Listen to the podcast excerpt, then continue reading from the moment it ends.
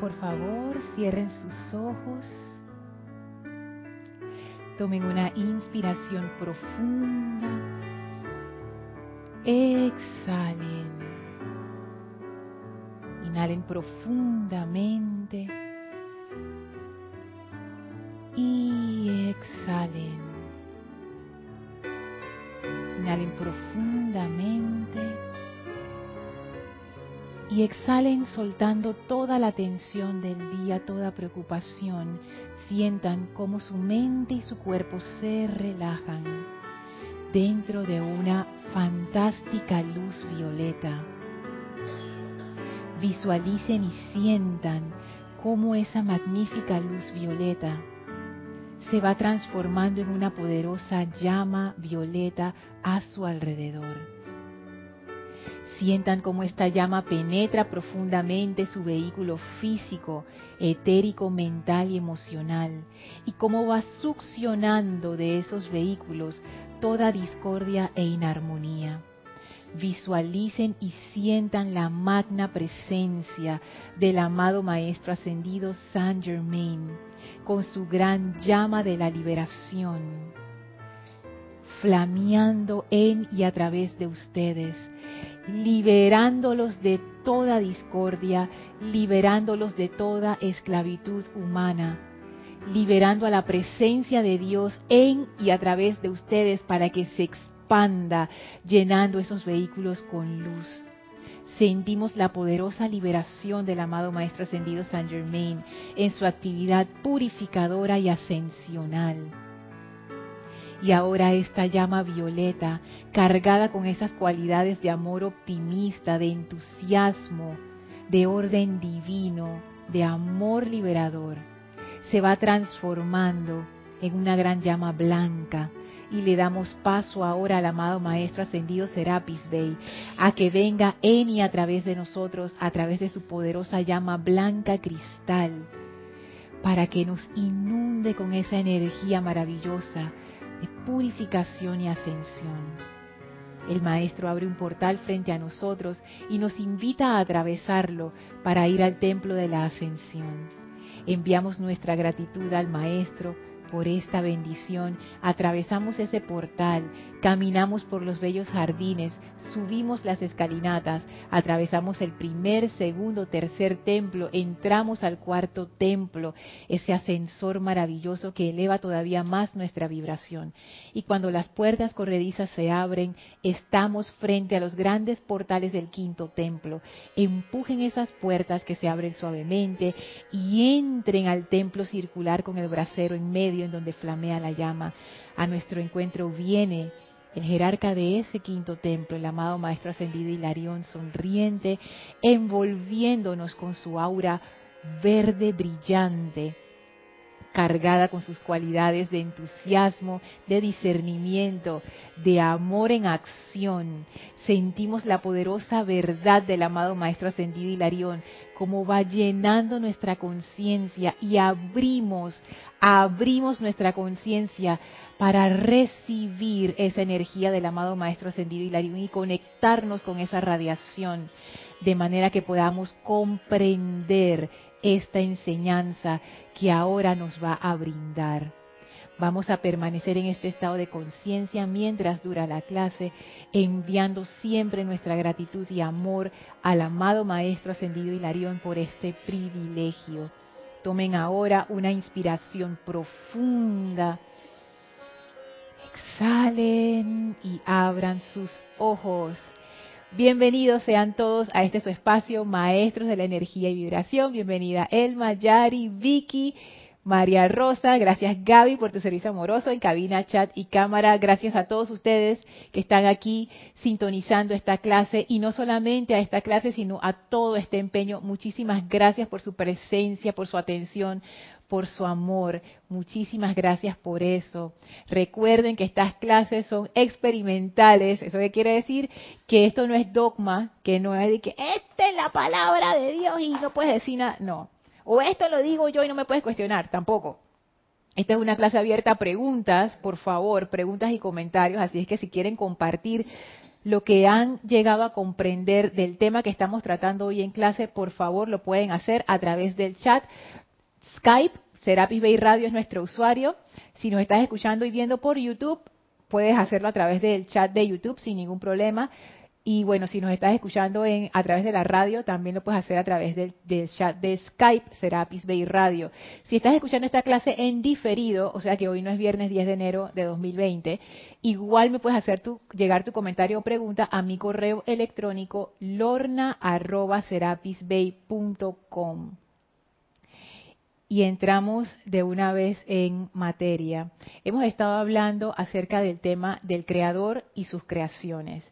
Y este tema, la verdad, les cuento que a mí me agarró por sorpresa, porque yo ni siquiera pensé que nos íbamos a ir por esa, por esa vía.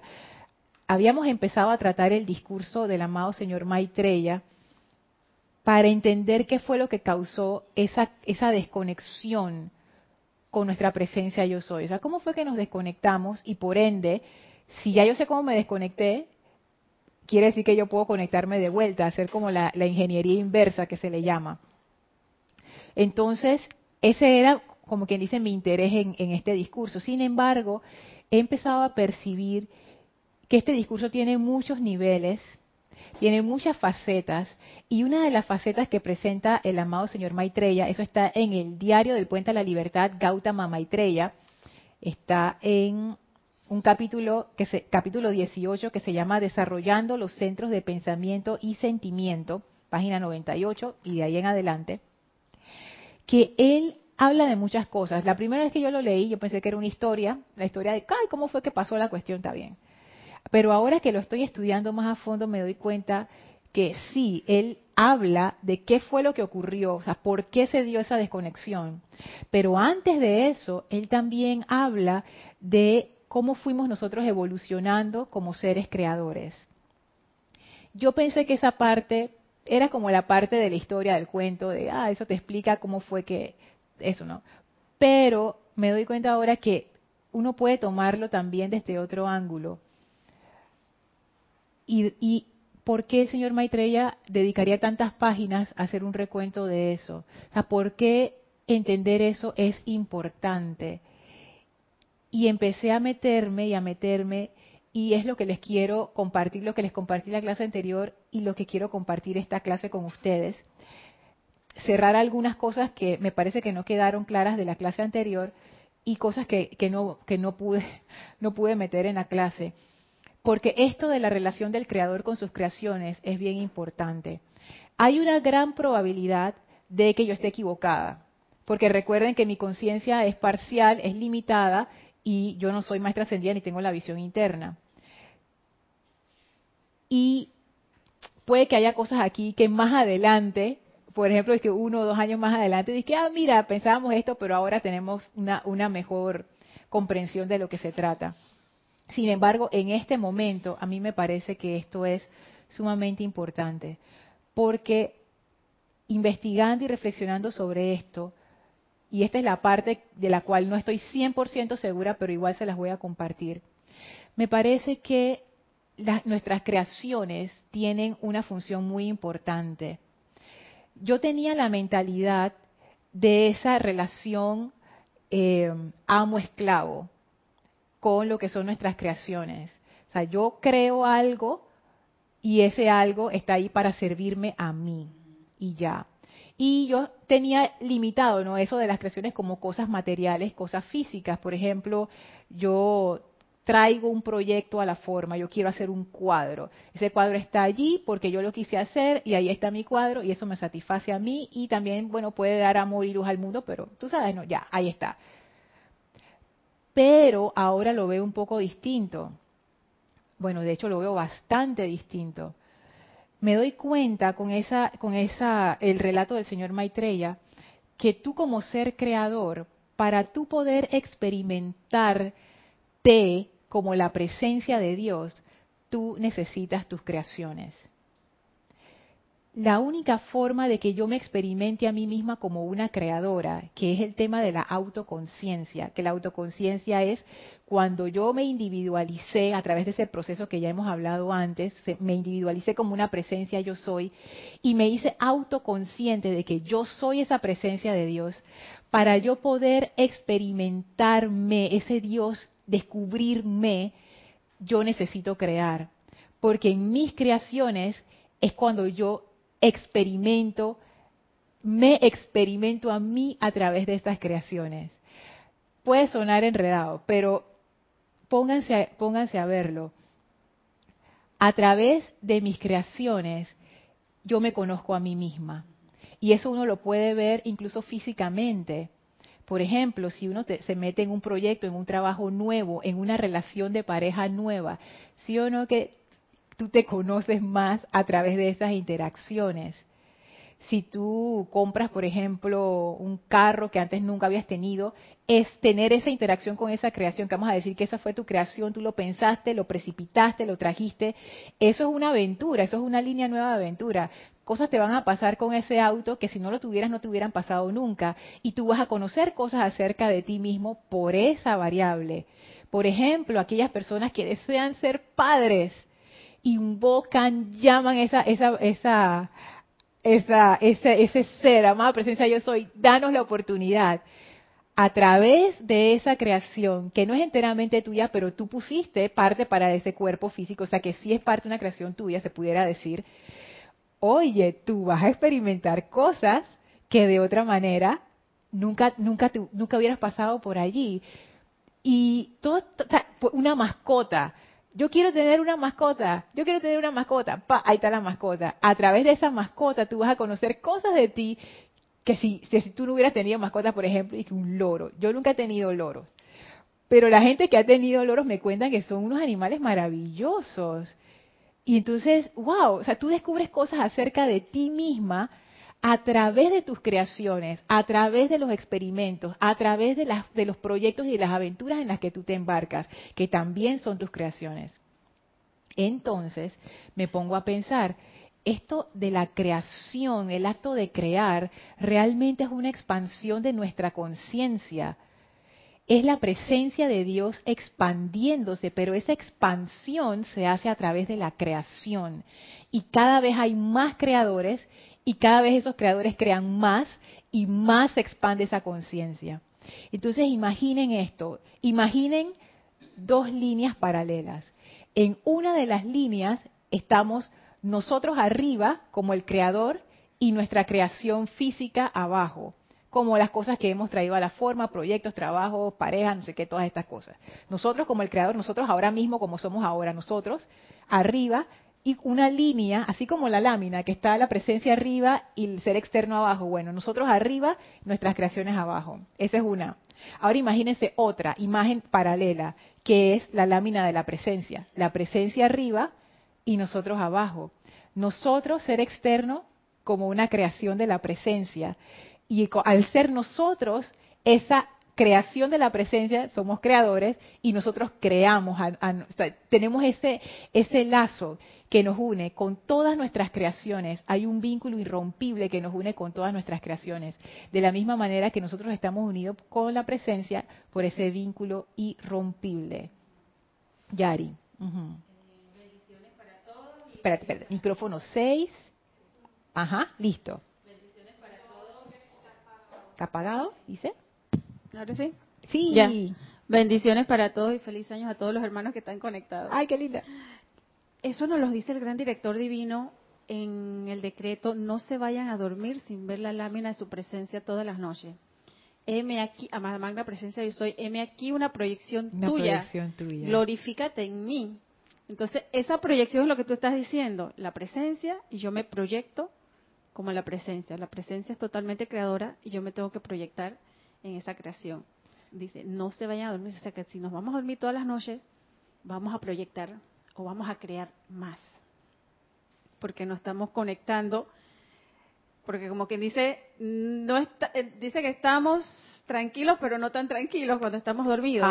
Pero es la única manera que la presencia, ok, me voy a dormir con ese pensamiento, ese sentimiento, ese decreto, y dice la presencia, vamos a trabajar contigo. Claro, porque tú estás haciendo el reconocimiento consciente. Entonces, como estoy como en ese estado, como quien dice, un poco más calmada, la presencia puede trabajar mejor en nosotros. Ahora entiendo más al gran director divino porque nos dice, no se vayan a dormir sin ver su lámina de la presencia y realizar este decreto. Sí, ese, ese estado antes de dormirse es bien bien importante porque es un estado en donde uno está a punto de entrar como a otra como a, otro nivel de conciencia y por eso es que y no solamente en la enseñanza, sino mucha gente lo recomienda. O sea, cuando te vas a dormir, no estés viendo violencia, no estés viendo cosas deprimentes, no estés viendo cosas tristes, porque eso es lo que se queda en tu subconsciente y eso sigue actuando aunque tú no estés en estado de vigilia. Entonces, antes de irte a dormir, que lo que tú veas de último, por ejemplo, el beso de buenas noches a tu hijo, el abrazo a tu pareja, una cosa hermosa, para que tú te vayas a dormir con esa buena energía y no te lleves el desorden del mundo contigo. ¿Tú quieres decir algo, Vicky? ¿Ese micrófono es el número? Micrófono número 7. Ajá. Sí, buenas tardes. Este, yo siempre he escuchado esta frase que dice, eh, por tus obras te conoceré. Así es. Y uno nunca entiende. Uno la ve como que, uno se expone como que, Chuleta, ¿qué me quiere decir? Hasta te sientes culpable antes de, de pensar algo. ¿Por qué? Sí, no, porque uno, uno, el ser humano como que cuando uno escucha una palabra divina, una expresión divina, porque es una expresión divina, porque viene de una fuente, eh, uno siempre se como que se eh, se cubre y uno piensa esas cosas. Y otra cosa, cuando me cuando dijiste recién que paralelamente poníamos nos poníamos arriba y veamos vemos nuestras creaciones abajo, también entiendo lo que dicen los maestros ahora, que dependiendo de lo que tú creas, tú eres responsable. Eso mismo, eso mismo, Vicky. Wow. Le has dado a dos puntos que quiero traer hoy en la clase. Gracias por, por traerlos, porque sí, voy a comenzar por el segundo. Ese vínculo irrompible, y ahí yo, ahí yo también lo comprendí, porque antes yo tenía la duda, tú sabes, Elma, dije, ¿cómo los maestros saben que esa energía es mía? ¿Cómo ellos saben que esa energía retornante es mía y no es de que la de Elma? No, no, no. Y los maestros te dicen, es que eso no hay equivocación. Primero porque la energía tiene tu sello, pero aún más que eso, esas creaciones que nosotros hacemos, que están en nuestra nuestra aura, en nuestro campo de influencia, y nos dice el maestro Ascendido el Moria en una clase anterior, ellas no están ni que muertas, no. Ellas son entes de vibración. Eso está vibrando, eso está produciendo un efecto en el mundo de las apariencias. Yo estoy conectada con esa creación. O sea, no hay forma de decir, esa no soy yo. te estoy viendo, aquí está el cordón umbilical, ¿ves? Sigan ese cordón para ver dónde llega. Ah, mira, llegó a Lorna, es tuya. Es tuya. Tú la estás alimentando. Porque si no la estuviera alimentando, esa creación ya no estaría ahí. Entonces, sí soy yo. Eso de la responsabilidad me quedó clarísimo. Y entonces yo me, mi, mi imaginación hiperactiva se vio a sí misma de mí saliendo incontables hilos de energía, algunos más gruesos que otros, alimentando todas las creaciones constructivas y discordantes que están viviendo conmigo en este momento. Y digo, wow. El otro punto de las obras, fíjate qué causalidad que yo me acordé mientras estaba estudiando para la clase de estas palabras del Maestro Ascendido Jesús en el diario del Puente a la Libertad Jesús en la página 89-90. Esta es una de mis, de mis selecciones favoritas por lo práctico y aterrizado que es. Dice el amado Maestro Ascendido Jesús. Durante esta encarnación, no voy a empezar un poquito más abajo, Tal es el caso de ustedes ahora. Se encuentran en el umbral de un nuevo día. Hombres y mujeres por doquier están buscando a Dios. Al cerrar el ciclo, a medida que las presiones de una era cambiante producen miedo, incertidumbre y perturbación en el mundo de la forma, el hombre buscará a Dios, o el ser humano buscará a Dios con mayor intensidad. Entonces pregunta el Maestro Ascendido Jesús, ¿dónde habremos de encontrarlo? Y él mismo se contesta, no lo encontrará en el cielo, ni en afirmaciones abstractas, ni en la palabra hablada o escrita. El ser humano encontrará a Dios en el cuerpo, naturaleza, ejemplo y radiación de aquellos que hayan aprendido a elevar su conciencia a un estado de gracia y autosostenerse en el mismo. Y él habla de esto acá. Él habla arriba acerca de lo que son las obras. Y esas son las obras. ¿Dónde encontraremos a Dios? No lo encontraremos en la palabra escrita, ni hablada, ni en el cielo, ni en afirmaciones abstractas, ni nada de eso. ¿Dónde está? Está en el cuerpo, naturaleza, ejemplo y radiación de aquellos que hayan aprendido a elevar su conciencia a un estado de gracia. Todo lo que hagan en el nombre de Dios, dice el maestro, todo lo que hagan en mi nombre, todo lo que hagan en el nombre y para gloria de San Germain, háganlo en el espíritu de gracia. Y esto es es fantástico porque ahí yo comprendí eso. Nuestras creaciones son una manera a través de la cual las personas pudieran entrar en contacto con esa presencia de Dios, si fueran armoniosas, si fueran creaciones elevadoras. Son puentes que te conectan, porque al final, ¿quién es el creador de todas esas creaciones? nosotros mismos, y nosotros quiénes somos? La presencia.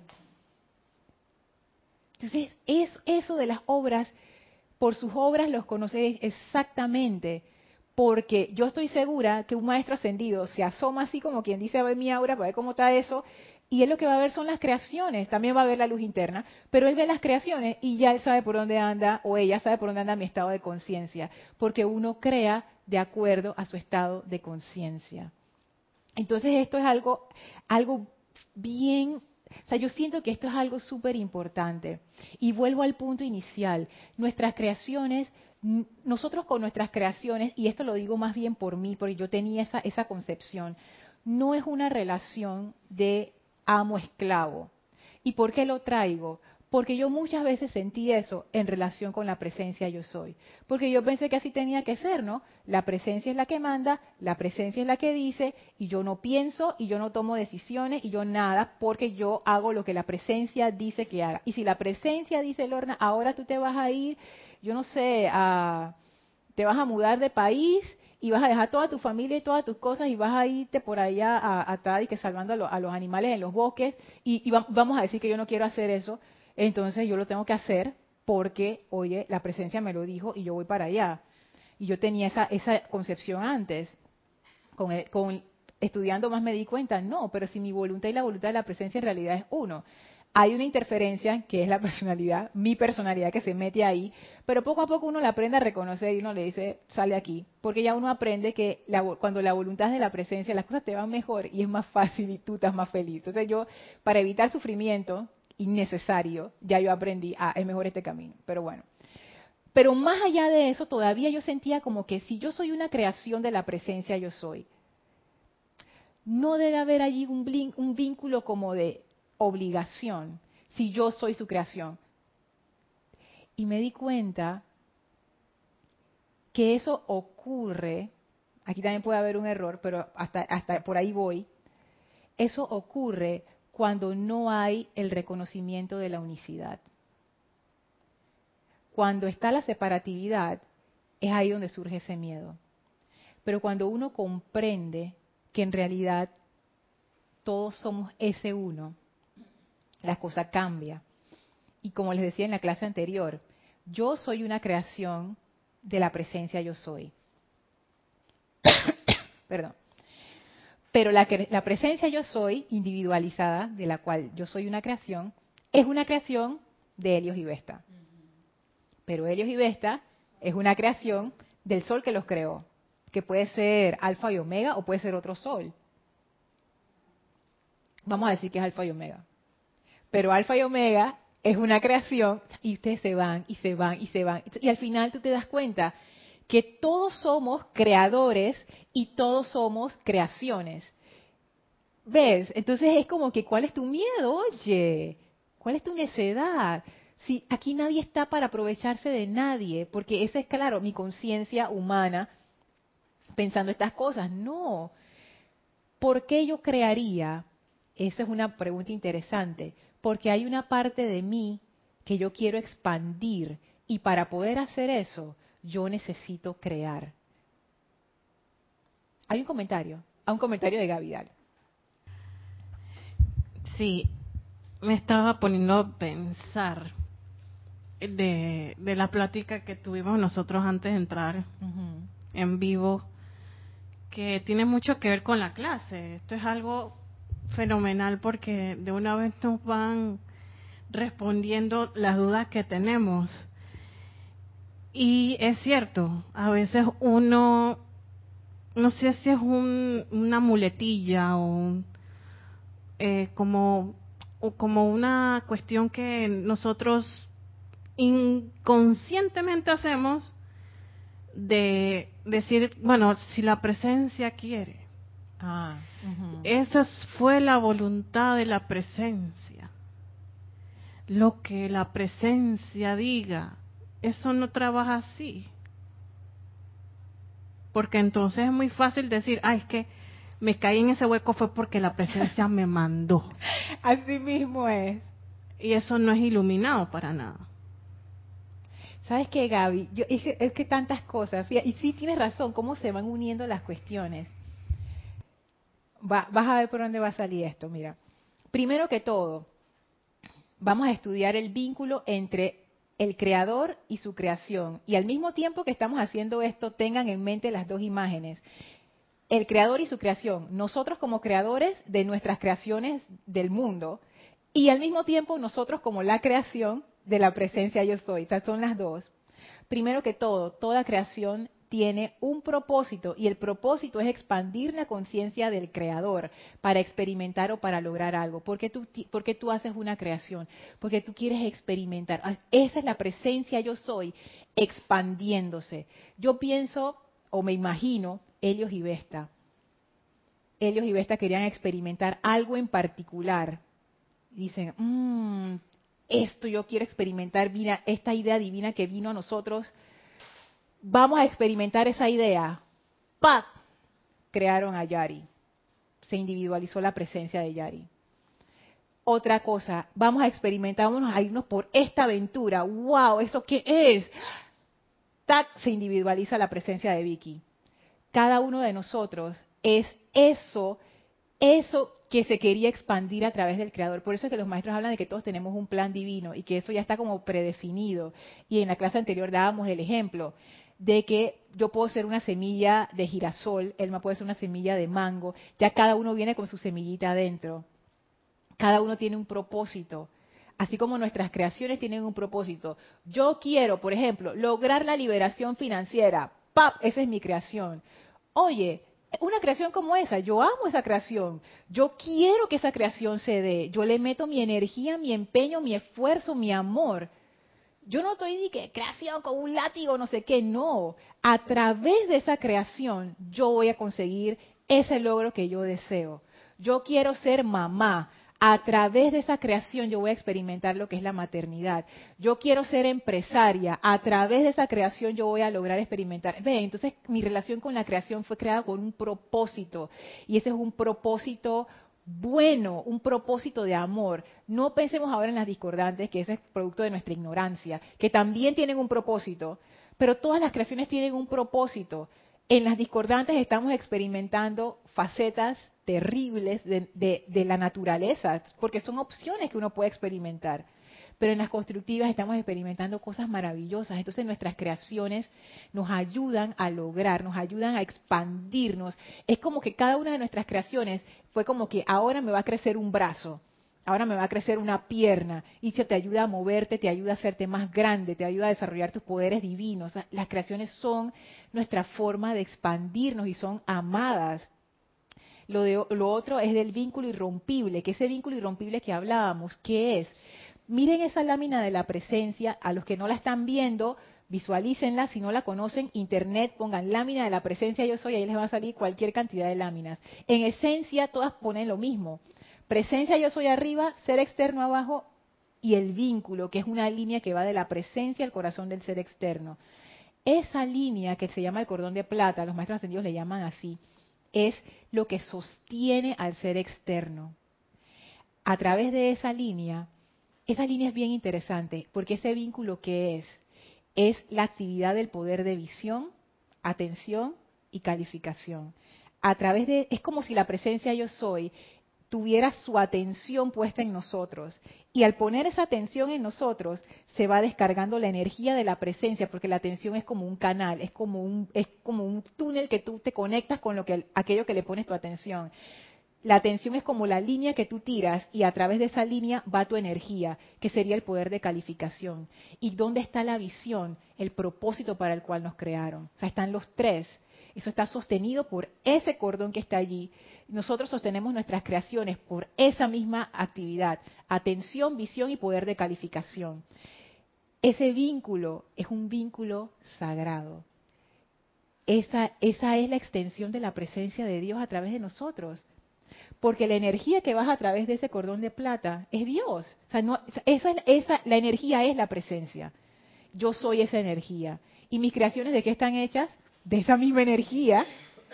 cuando uno se pone a ver eso, uno dice, oh, sí, Elmi. Lorna, ya veo la importancia que es eso, porque uno va creando lo que uno desea. Ajá. Si yo quiero armonía, voy a traer toda mi encarnación armonía y voy desviando a la parte humana, pero no dejo que me lleve. La estoy viendo, estoy consciente, pero eso no es mío. Yo estoy buscando la creación divina. Y esa es la que me va a dar felicidad para poder ordenar mi vida. Oye, me gusta eso, creación divina, porque los maestros ascendidos siempre hablan de la creación humana, que es esa creación que se hace en una conciencia de ignorancia y de discordia. Sigue siendo creación, porque ellos lo llaman así, creación humana, sigue siendo de nosotros, nuestra creación, pero no es una creación que es divina, no es una creación que está alineada y que nos va a dar felicidad. Que de amor, que de bondad, este, que esa persona se sienta feliz, agradable a tu lado, dale esa tranquilidad. No es una creación que nos va a hacer crecer. Fíjate, cara, que lo estás diciendo, no es una creación que nos va a hacer crecer, es una creación que nos va a limitar. Las limitaciones que ellos hablan. Entonces, es eso, tus creaciones o te expanden o te limitan. Pero yo soy responsable de eso. De ambas, sí, de ambas. Yari, ¿tú quieres decir algo? Causalmente en estas noches, porque estoy tratando de leer antes de irme a dormir algo de los maestros ascendidos para irme con eso. Ay, qué bien. sí, con, esa, con esos últimos pensamientos. Y creo que fue anoche o antenoche que estoy en el boletín número 4 y decía algo que, que la sustancia siempre está ahí corriendo, emanando, pero que no es estática. La sustancia luz. La sustancia luz no es estática. Entonces, esa creación la estamos recibiendo diariamente. Aquí la estoy recibiendo. Así es. Pero, ¿qué hago yo?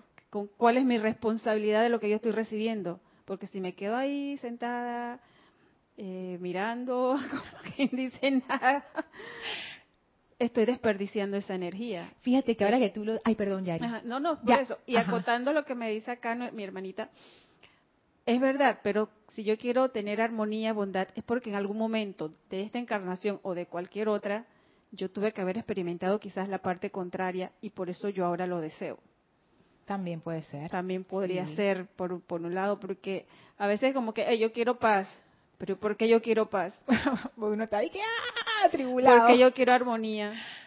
Quiere decir que en algún momento yo me fui por el otro lado y experimenté lo contrario y por eso ahora yo quiero manifestar o ser responsable de esa energía divina. Claro, y tú sabes que también yo pienso, además de eso, que es cierto, es que nuestro estado natural es el estado de armonía y de paz, porque si no, uno no quisiera experimentar esas cosas. O sea, si nuestro estado natural fuera la guerra, estaríamos más felices ahora mismo en este mundo. Uf, nadie tendría ningún problema si estamos en lo que nos gusta, pero no es así. Porque siempre existe esa aspiración en la humanidad, esa aspiración de la paz mundial, esa aspiración de que todos estemos bien, esa aspiración de que no haya la pobreza. Porque eso es nuestro estado natural. O sea, nosotros vamos a tender hacia ahí porque nosotros fuimos creados desde el inicio con esa conciencia de expansión eso es importante. Eso es importante. Y ahora que tú estabas hablando también, Yari, ¿sabes qué me vino a la mente? El amado Maestro Ascendido Lanto. Él era el anterior jerarca del Templo de la Precipitación. Y su cualidad divina, que tiene muchísimas porque él es un príncipe hermoso, pero una de sus cualidades divinas eh, preferidas o más fuertes es la reverencia por la vida. Estudiando esto, yo empiezo a comprender por dónde O sea, esa reverencia por la vida, ¿qué es? O sea, no es solamente tratar bien a los animales, a la gente, no, no, no.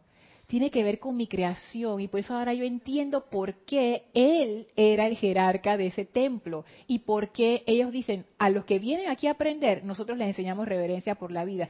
Ya yo empiezo a comprender. Yo me imagino el maestro ascendido Lanto diciéndome, bueno, enséñame tus creaciones, como quien dice, enséñame tu portafolio, enséñame lo que, lo que has hecho, enséñame tus obras. Este es el templo de la precipitación, aquí somos constructores, enséñame lo que tú has creado. Y cuando él te empieza a decir, y, y, y, y, más que decir, saben que yo empezaba a sentir como que, oye, mis creaciones son importantes. Mis creaciones no deberían pasar trabajo. Yo no debería traer esas creaciones al mundo para que estuvieran sufriendo, sufriendo ellas y sufriendo yo. Es como tener 15 hijos y no tener cómo darles comida. O sea, no, ¿para qué yo voy a hacer eso? ¿Por qué yo estoy haciendo eso? Entonces, eso. ¿Cómo están mis creaciones? están cómodas, están felices, están creciendo. Porque ellas crecen, yo crezco. Como les decía al inicio, por la unicidad. Porque a pesar de que lo vemos como dos cosas, en realidad es una misma. Y mirar a que dice lo del amado el maestro haciendo Lanto, reverencia por la vida, yo siempre lo vi afuera. Ajá, yo también. Siempre lo vi afuera. Acabo de verlo, que yo soy esa reverencia por la vida igual. O sea, como es adentro, como es arriba es abajo. Y yo soy primero esa reverencia. Si yo no tengo reverencia por mí, que me digo que estoy gorda, que estoy flaca, que estoy fea, que tengo que tengo canas, cualquier de, físicamente, que no soy feliz, cualquiera, yo no tengo reverencia. ¿Cómo voy a dar reverencia afuera si si la primera, o sea, esa reverencia por la vida comienza adentro. Esa responsabilidad de crearme Ajá. para crear afuera y proyectar, como dice el amado gran director divino, proyectar a la reverencia. Así es. Gracias, porque no lo había visto. Voy a, la presencia. Voy a decirte, pero a ver si estoy bien. Ajá, La reverencia por la, vida yo lo veo en mi sentimiento. Yo tengo que tener reverencia por la vida, por mi sentimiento, para sentir bien para todo el mundo. No importa. ¿Por qué? Porque esa reverencia es la que le va a dar paz a la persona que me estoy encontrando.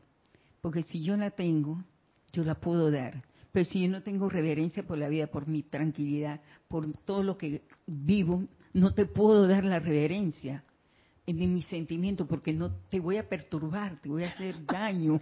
y yo como perturbo y hago daño, les cuento. Pero es que bueno, la conciencia de uno todo ignorante.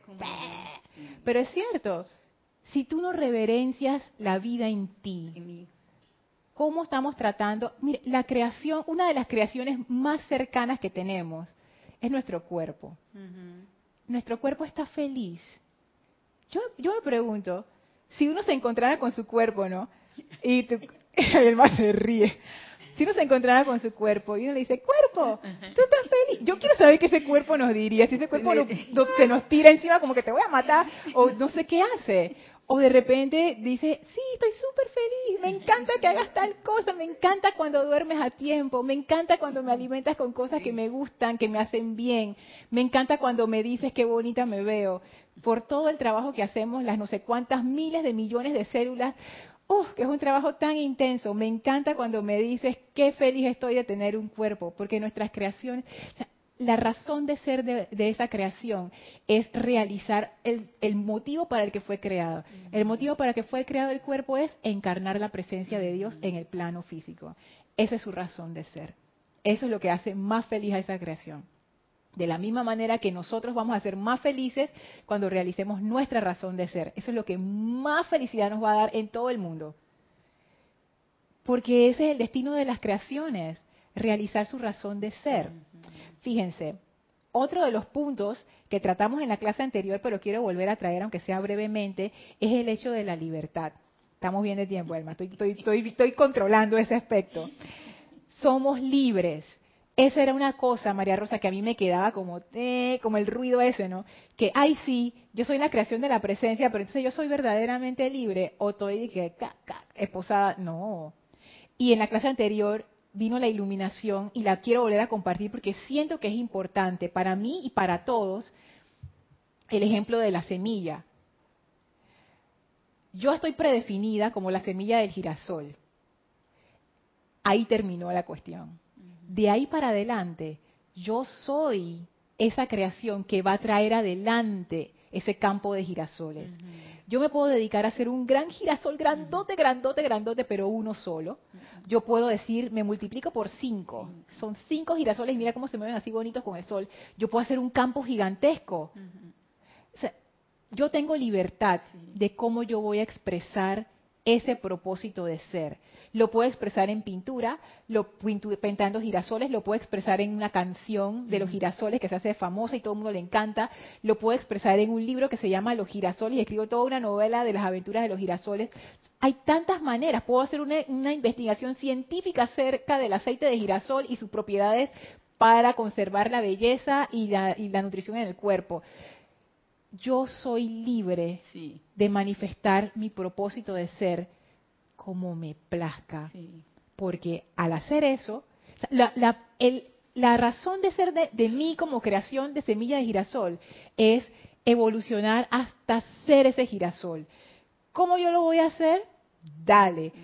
Hey, el creador se regocija en ver su creación y dice, wow, mira eso el creador te da las ideas También, para poder realizarlo. Porque ¿quién es el que, más quiere ese girasol? Él, lo quiere, el creador.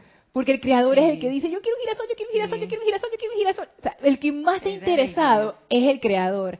Te da las ideas, te da la energía, te da su atención, te da su visión, te da, te da, te da, te da, te da, porque al creador le interesa, desea, es el deseo de su corazón. El creador ama esa creación y quiere que esa creación florezca en perfección.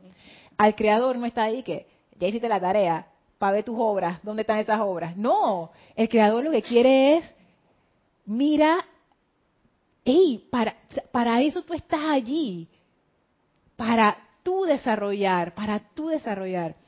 Y hay algo en el chat, ajá. Sí, antes de pasar al, próximo punto. Sí. Sí, nos escribe Elizabeth Aquino desde Uruguay.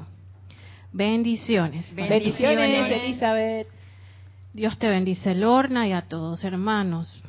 Pienso como la hermana con el tema la reverencia a la vida. Primero tenemos que vernos bien y amarnos para amar a los demás. Es hermoso dar amor. Sí, claro, porque eso es parte de nuestra naturaleza, es, es parte de lo que nosotros somos. Un ser humano crece cuando da amor, también cuando lo recibe, pero más cuando lo da. Entonces es como que, ah, es una actividad hermosa. Gracias, Elizabeth. Fíjense que quiero traer brevemente un tema que a mí me, me, me dejó pensando porque no todas nuestras creaciones tienen autoconciencia y este es un tema interesante, la llama triple, dicen los maestros, es como el anclaje de esa presencia de autoconciencia. Pero, por ejemplo, yo veo este celular y este celular no tiene llama triple. No es un ser autoconsciente, es una manifestación de esa sustancia luz, tiene su inteligencia básica de, esa, de, los, de, las, de los objetos inanimados. Por ejemplo, una planta quizás tenga un nivel de autoconciencia pequeño comparado con el nivel de autoconciencia de un ser humano, o más bien digamos que tiene su conciencia. Esa planta tiene inteligencia, ustedes ven que si ustedes la mueven, ella siempre se va a mover hacia la luz, ella se defiende de los bichos, o sea, ella tiene su, su inteligencia, los animales también, por supuesto. Y toda la naturaleza, en realidad, nuestro planeta entero es un gran ser inteligente. Entonces, esa inteligencia es propiedad de la energía. Todas nuestras creaciones tienen esa inteligencia inherente. Desde una bacteria sustancia inanimada hasta un primate. O sea, todos tenemos, y nosotros, por supuesto, tenemos esa inteligencia. Eso es parte de la sustancia luz.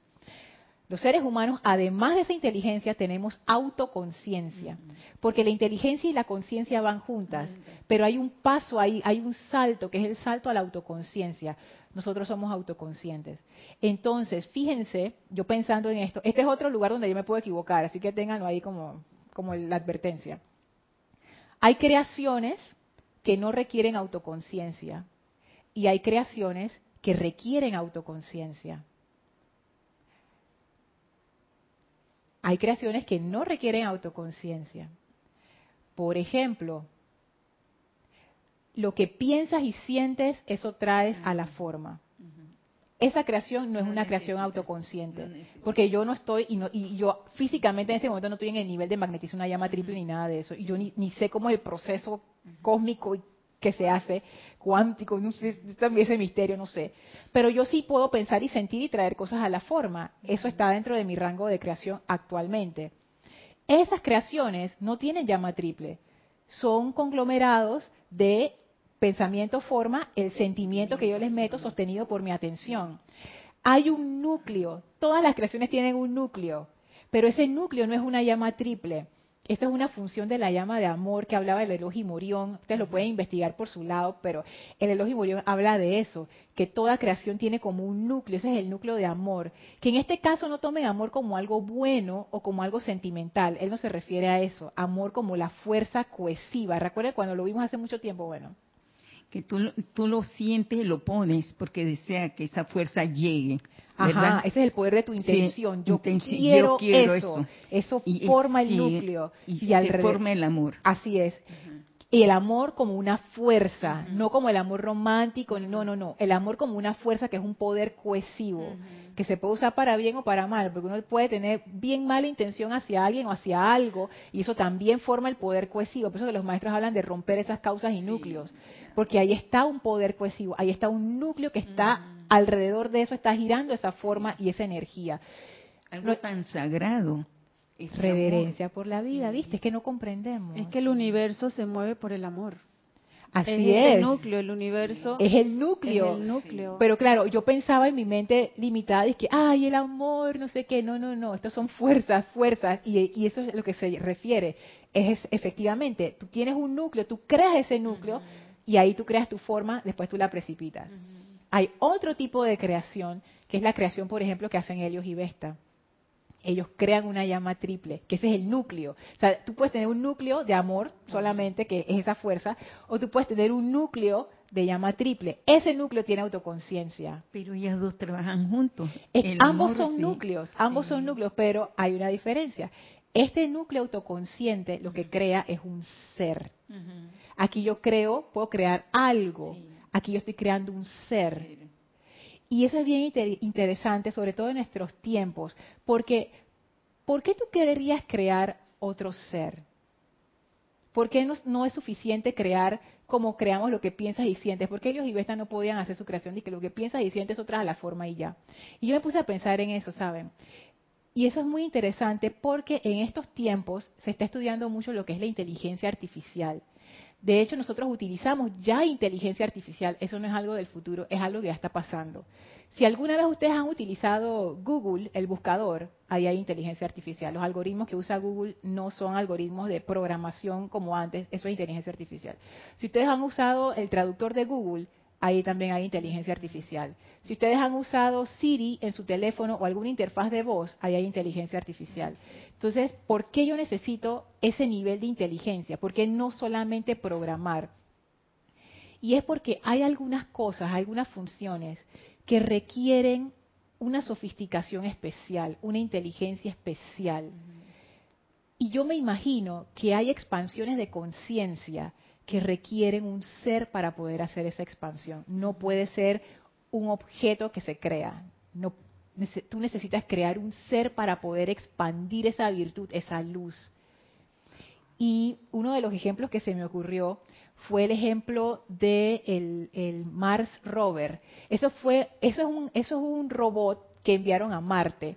Y ese robot está por, eh, carreteando por todo Marte. Él, es un robot bien simpático, tiene una cámara arriba, tiene unas ruedas abajo y él se mueve por la superficie del planeta y todo. Ese robot, ¿cómo? Curiosity, así se llama, Curiosity, curiosidad. Ese robot tiene inteligencia artificial. ¿Por qué ellos no pudieron programar un robot con un programa que uno le dice, un programa de que, bueno, si pasa A, tú haces B. Si pasa C, tú haces D. ¿Por qué eso no funcionaba?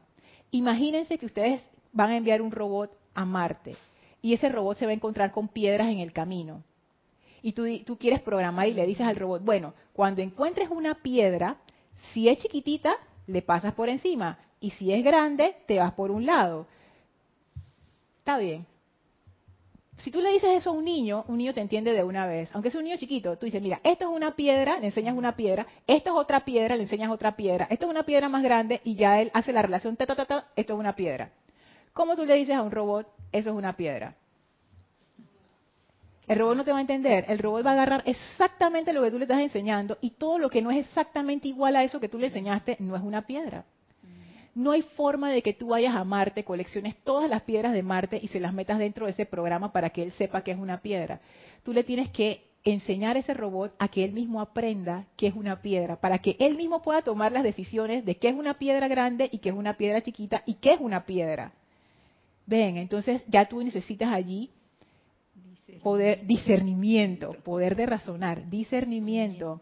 Tú necesitas la capacidad de autocorrección me choqué, voy para atrás, cambio de camino. Tú necesitas la capacidad de aprender. Esto es una piedra, esto era otra piedra. Ah, yo creo que eso es una piedra también.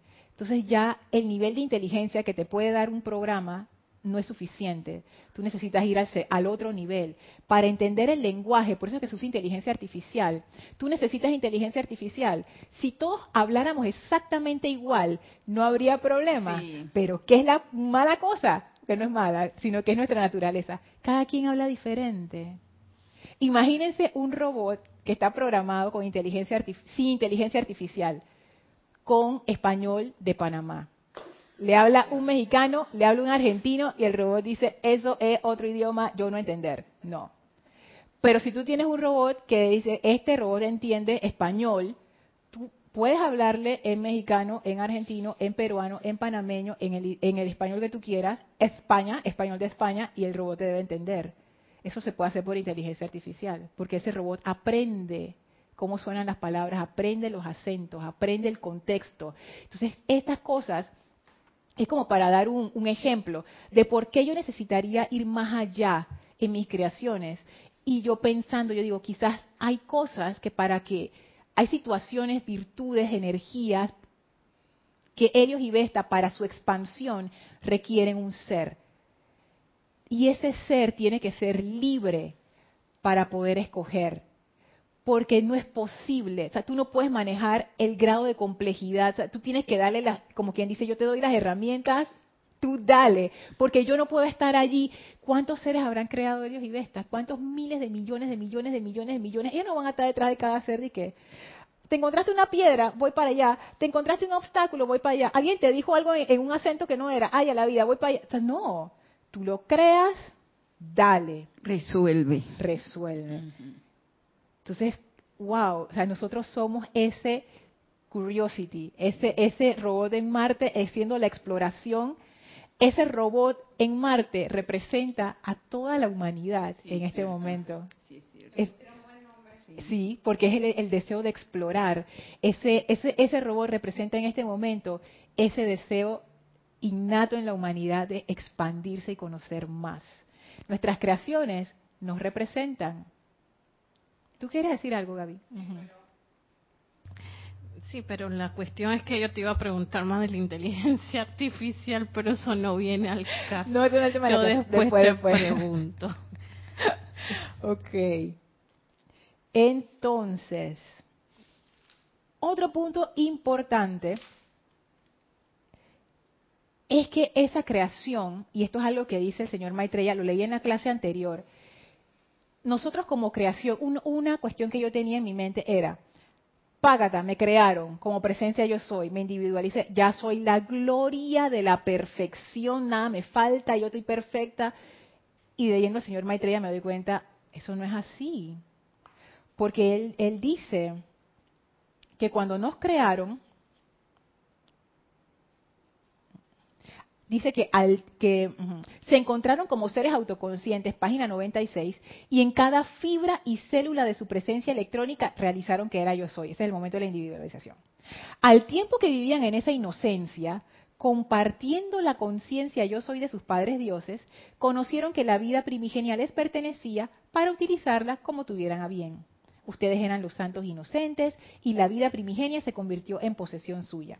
En esta inocencia habitaron ustedes y de la vida primigenia comenzaron a crear de acuerdo con lo que veían a su alrededor. Entonces él más adelante dice, y creaban templitos y creaban cositas que eran que ustedes, que ustedes veían por ahí, que qué lindo, como los niños, que ellos ven y que mamá, entonces te hacen un dibujo todo feo ahí, pero, pero es el dibujo hermoso para los padres, pero, pero tú sabes que es el dibujo de un niño, ¿no? Y te hacen el dibujo de que esta es mamá. Pero bueno, entonces ellos empezaron a hacer sus creaciones. ¿Qué quiere decir eso?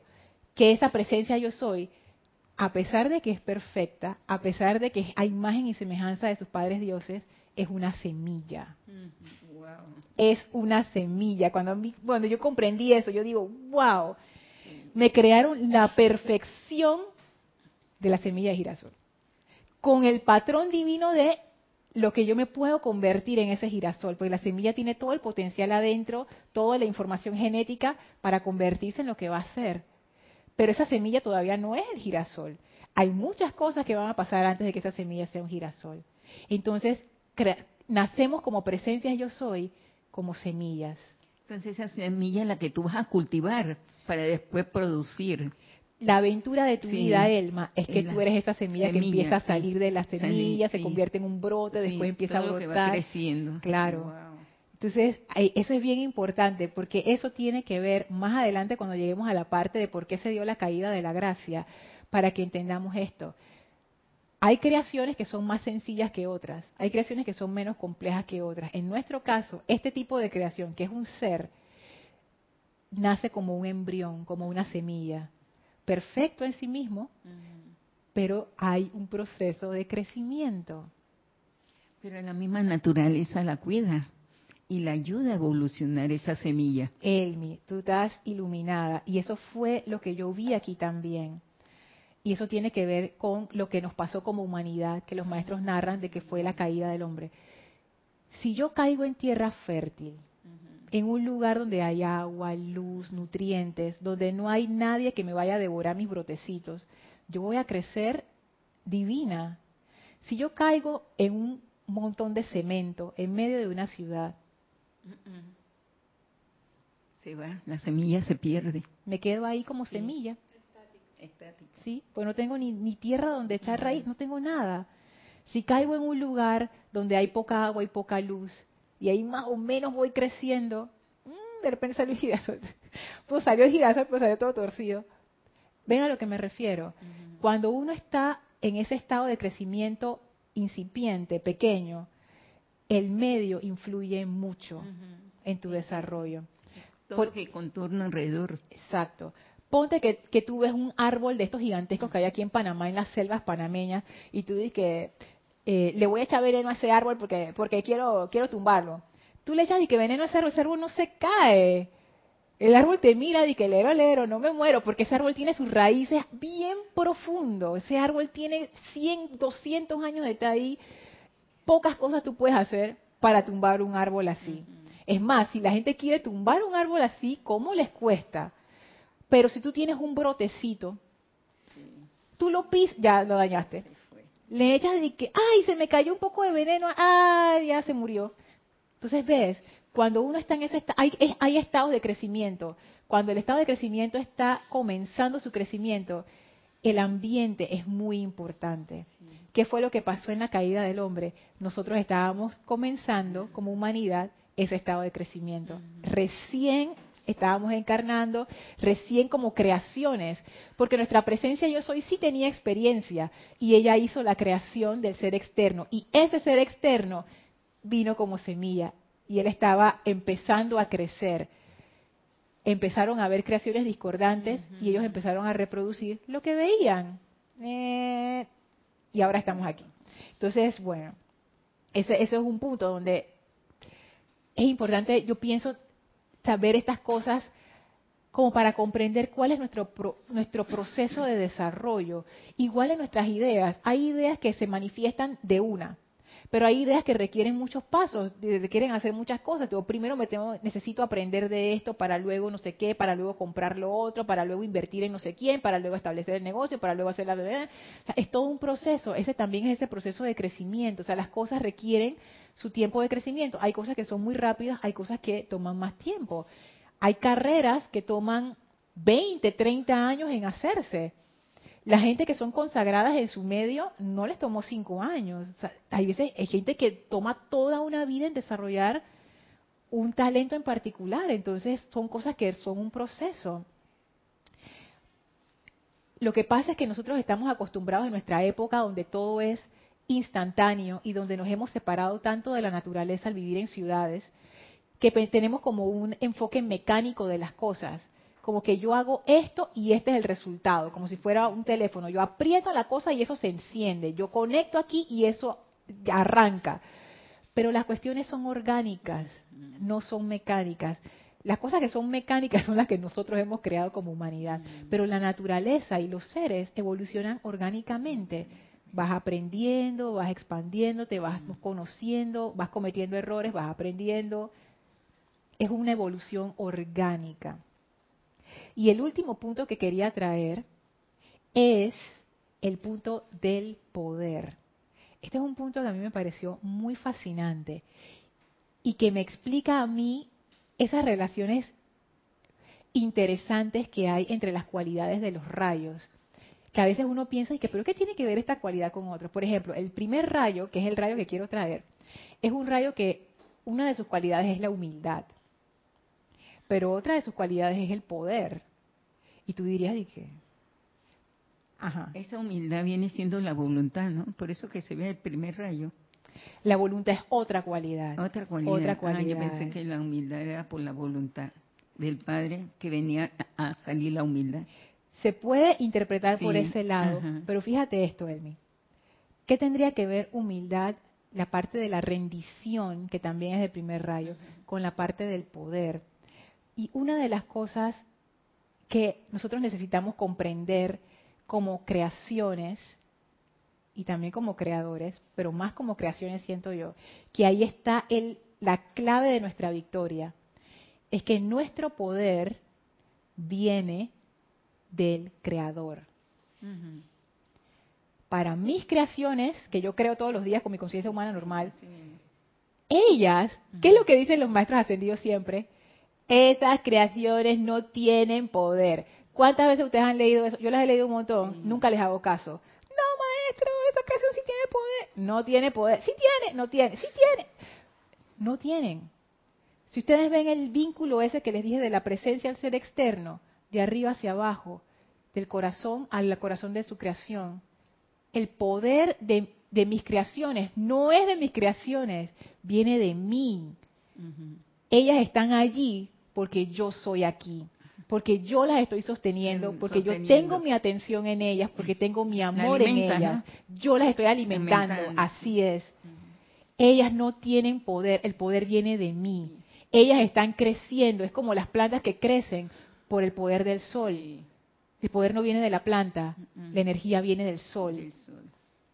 Eso siento yo que es clave es clave. Nuestras creaciones no tienen poder. El poder es nuestro. Nosotros somos el sol de ese sistema solar. Nada crece en nuestro mundo si no, es por mí. En mi mundo si no es por mí. Y en tu mundo si no es por ti. Y en el tuyo, Elma, si no es por ti.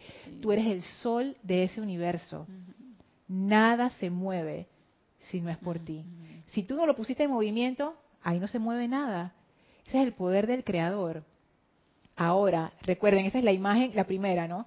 Nosotros como el creador y nuestras creaciones. Ahora vamos a la otra paralela.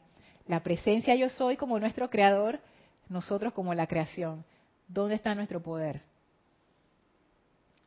En, nosotros mismos, en la corriente de vida, nosotros mismos. En la presencia. Al ser nosotros creaciones de la presencia. Nos está dando la oportunidad de dar y hacer. Tú lo has dicho, nos está dando la, oportunidad. de dar y hacer, pero depende de lo que yo deseo y qué es lo que yo quiero. Mi poder viene de la presencia. Pero ahora yo lo comprendo, Vicky, no como un eslogan. Es que me di cuenta, es que en verdad mi poder viene de la presencia. Así como mis creaciones, en realidad ellas no tienen poder. Yo se los doy, pero el poder viene de mí lo que yo pienso que es mi poder no viene, eh, viene de la presencia.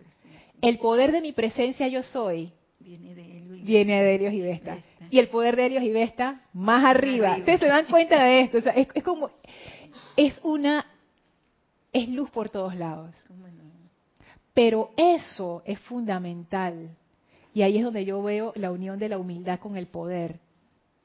Como a mí me encanta cómo termina esa oración cristiana. Tuyo el reino, tuyo el poder, tuya la gloria, porque es verdad. Porque al yo ser una creación, en realidad el poder es de la presencia. Y al yo aceptar eso y reconocer eso, es como si la presencia me diera ese poder y yo conscientemente lo puedo utilizar. Y yo me vuelvo esa presencia en acción aquí. Es cierto. Eso es lo que siento yo, y eso lo, quizás lo hablemos más, más adelante, acerca de la unción. En estos días, repasando, estaba viendo de dónde venía la palabra Cristo. La palabra Cristo es una palabra griega que viene del término ungido y también significa consagrado. Están viendo la relación con el quinto templo. Yo cuando leí eso, yo dije, wow. Y eso que viene de, de la unción, dice que en los reyes de Israel antes, el sacerdote le daba la unción al rey, te ponía un aceite, y ese aceite simbolizaba que tú ahora estabas investido con el poder para comandar pero era el sacerdote. Eso también lo hacían en los tiempos medievales, que la iglesia en ese momento hacía esa función de que investiga a los reyes con el poder. Y eso era un símbolo para decir que el poder venía de Dios y que tú eras un representante de ese poder. Por supuesto que los reyes hacían lo que les daba la gana. Pero en este caso, viéndolo internamente, ese término Cristo, que tiene que ver con la consagración, la unción, es como tú reconoces de dónde viene tu poder. Tú estás ungido, que ese es el significado del Cristo, el ungido tú y yo y todos estamos ungidos por la presencia de Dios para ser ese poder de la presencia aquí. Siete. Nosotros somos un representante. Ya, se, ya se escucha. Nosotros somos un representante de Dios entonces. Nosotros somos Dios en acción aquí. Dios en acción aquí. Con todo el derecho, con todas las de la ley. No somos usurpadores. Nosotros somos la creación de la presencia de Dios para ejecutar ese poder aquí. Fin de la historia. Somos los ungidos. Ahora yo entiendo ese significado de por qué Cristo, porque eso es importante. Por eso, cuando tú sientes, yo soy el poder de la presencia y el poder viene de la presencia, no es que sea mío, viene de la presencia y yo estoy autorizada para hacer ese poder aquí. Yo siento que cosas cambian totalmente y ya esa relación de amo-esclavo ya no se siente. Es una sola línea de luz. Termina en este momento en nuestro corazón. Pero ¿de dónde viene esa línea? Imagínense, más arriba, más arriba, más arriba nosotros todos estamos conectados, todos nosotros y todo el universo conectados a las mismas líneas de luz, canales y canales, nodos y nodos. ¿A dónde llegará? ¿Dónde llegarán todas las líneas? Me pregunto, Yari. Ah, nueve. Ya. El ungido, como dices, fuimos ungidos cuando entramos como los santos inocentes. Nosotros lo perdimos es como cuando el rey pierde el trono y o declinó del trono y por alguna otra razón regresa al trono a tomar su poder. El retorno del rey, el, retorno de los anillos. Es que siempre se dice la venida del segundo Cristo. La, Ajá. Entonces, cuando me voy a ungir yo nuevamente, pero no es que el Cristo, como todo el mundo piensa que, que viene el amado Jesús, sino que yo voy a retornar y voy a tomar nuevamente ese, ese ungido y darle ese poder a mi Cristo, que está ahí. Seguimos siendo los ungidos. Seguimos siendo los ungidos. Esa fue pero lo tenemos apartado, dormido, pero yo sigo siendo ese rey y esa reina. Así es. Entonces quería terminar con eso, este tema de las creaciones y, de lo creado. Sí, sí, voy a subir. Quería terminar con, eso de, de la creación y de lo creado para que más que saberlo, sentirlo. Nosotros somos creadores y eso es muy poderoso. Eso es un tremendo poder y una tremenda responsabilidad. ¿Sí? Ajá. ¿Se escucha bien? ¿Sí? Nueve. Ajá. Nos dice Iván Viruetti, somos una gota de ese gran océano de amor y luz. Ay, sí, esa es una de las visualizaciones que a mí más me encanta hacer, porque tú puedes percibir, aunque sea chiquitito, la unicidad. Tenemos otro comentario de Mavis Lupiáñez de Córdoba. Ajá. Dice, Dios te bendice, Lorna y todos allí. Gracias por tan maravillosa clase, tan clara y luminosa. Gracias, mil bendiciones desde Villa Giardino, Córdoba, Argentina. Gracias. Maybe Dolores Lupianes. Gracias, gracias. Y gracias a la presencia yo soy que ilumina estas clases. Rosaura Vergara nos dice, buenas tardes Lorna y a todos, Dios nos bendice. Bendiciones, gracias. Bueno, que espero que hayan quedado con ese, porque yo, yo lo siento, con ese sentimiento como que, wow, o sea, qué espectacular es la radiación bella de, la verdad del maestro ascendido Hilarión, siento yo. Así es que bueno, vamos a terminar la clase aquí, vamos a despedirnos del maestro, por favor cierren sus ojos, visualicen al maestro frente a ustedes, envíenle su gratitud, envíenle su amor, su bendición. Gracias por esta clase, gracias por esta iluminación. Nos despedimos del maestro con gran amor y ahora nos retiramos del quinto templo, del cuarto templo, del tercer templo, del segundo templo, del primer templo. Descendemos las escalinatas, atravesamos el jardín y a través del portal regresamos en conciencia al sitio donde nos encontramos físicamente, aprovechando para expandir esa actividad de verdad y amor a todo nuestro alrededor. Tomen ahora una inspiración profunda, exhalen y abran sus ojos. Muchísimas gracias a todas mis hermanas que me acompañaron. Gracias a todos ustedes por estar aquí presentes, por sus comentarios, sus preguntas. Yo soy Lorna Sánchez. Esto fue Maestros de la Energía y Vibración. Deseo para todos ustedes mil bendiciones. Muchas gracias.